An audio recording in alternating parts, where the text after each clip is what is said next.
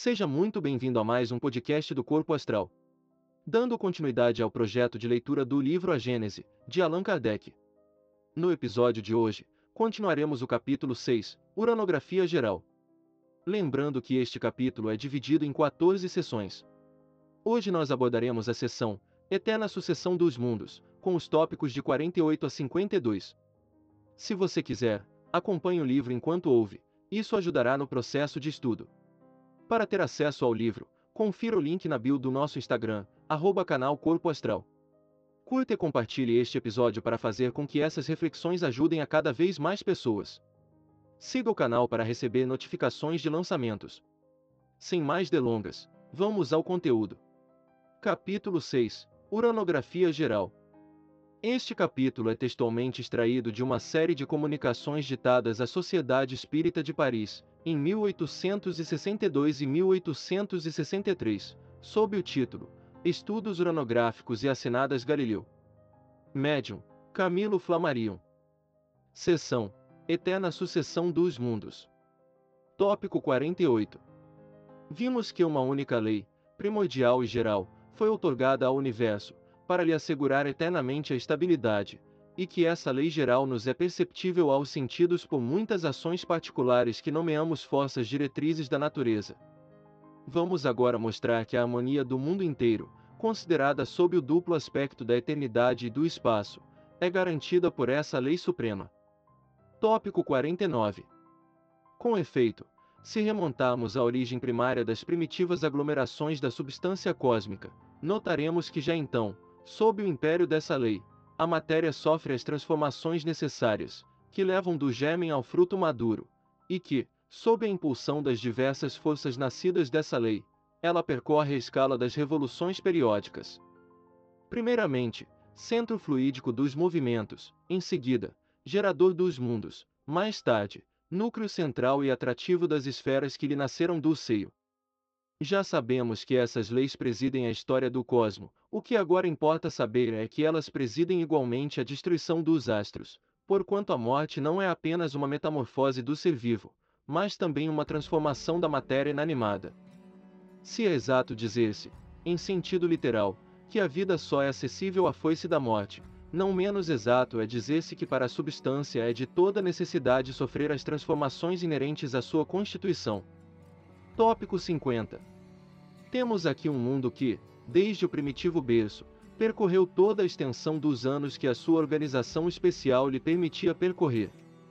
Extinguiu-se-lhe o foco interior da existência, seus elementos perderam a virtude inicial, os fenômenos da natureza, que reclamavam, para se produzirem, a presença e a ação das forças outorgadas a esse mundo, já não mais podem produzir-se, porque a alavanca da atividade delas já não dispõe do ponto de apoio que lhe era indispensável.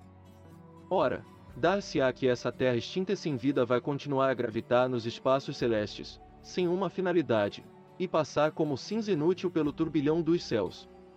Dar-se-á permanência inscrita no livro da vida universal, quando já se tornou letra morta e vazia de sentido. Não.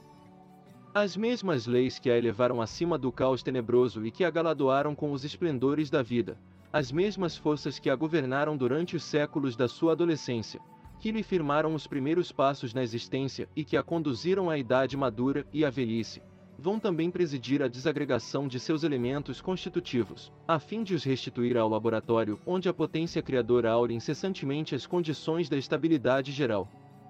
Esses elementos vão retornar à massa comum do éter, para se assimilarem a outros corpos, ou para regenerarem outros sóis. E a morte não será um acontecimento inútil, nem para a terra que consideramos, nem para suas irmãs. Noutras regiões, ela renovará outras criações de natureza diferente, e lá onde os sistemas de mundos se desvaneceram, em breve renascerá outro jardim de flores mais brilhantes e mais perfumadas. Tópico 51 Desse modo, a eternidade real e efetiva do universo se acha garantida pelas mesmas leis que dirigem as operações do tempo. Desse modo, mundos sucedem a mundos, sóis a sóis, sem que o imenso mecanismo dos vastos céus jamais seja atingido nas suas gigantescas molas. Onde os vossos olhos admiram esplêndidas estrelas na abóbada da noite, onde o vosso espírito contempla irradiações magníficas que resplandecem nos espaços distantes, muito dedo da morte extinguiu esses esplendores, muito vazio sucedeu a esses deslumbramentos e já recebem mesmo novas criações ainda desconhecidas. A distância imensa que se encontram esses astros, por efeito da qual a luz que nos enviam gasta milhares de anos a chegar até nós, faz com que somente hoje recebamos os raios que eles nos enviaram longo tempo antes da criação da Terra e com que ainda os admiremos durante milhares de anos após a sua desaparição real. Nota de rodapé. Há aqui um efeito do tempo que a luz gasta para atravessar o espaço. Sendo de 70 mil léguas por segundo a sua velocidade, ela nos chega do Sol em 8 minutos e 13 segundos. Daí resulta que, se um fenômeno se passa na superfície do Sol, não o percebemos senão oito minutos mais tarde. Pela mesma razão, ainda o veremos oito minutos depois da sua cessação. Se, em virtude do seu afastamento, a luz de uma estrela consome mil anos para nos chegar, só mil anos depois da sua formação veremos essa estrela. Veja-se, para explicação e descrição completa desse fenômeno, a Revue Spirit de março e maio de 1867, páginas 93 e 151. Resenha de Lumen, por Camilo Flammarion. Voltando ao texto. Que são os seis mil anos da humanidade histórica, diante dos períodos seculares? Segundos em vossos séculos. Que são as vossas observações astronômicas, diante do estado absoluto do mundo? A sombra eclipsada pelo Sol. Tópico 52. Logo, reconheçamos, aqui como nos nossos outros estudos, que a Terra e o homem são nada em confronto com o que existe e que as mais colossais operações do nosso pensamento ainda se estendem apenas sobre um campo imperceptível, diante da imensidade e da eternidade de um universo que nunca terá fim. E, quando esses períodos da nossa imortalidade nos houverem passado sobre as cabeças, quando a história atual da Terra nos aparecer qual sombra vaporosa no fundo da nossa lembrança, quando, durante séculos incontáveis, houvermos habitado esses diversos degraus da nossa hierarquia cosmológica, quando os mais longínquos domínios das idades futuras tiverem sido por nós perustrados em inúmeras peregrinações, teremos diante de nós a sucessão ilimitada dos mundos e por perspectiva a eternidade. Imóvel. Este foi o podcast de hoje. Se você gostou desta passagem, compartilhe com seus amigos e ajude a esse conteúdo chegar mais longe. Para mais podcasts, acesse nosso profile e confira nossa playlist.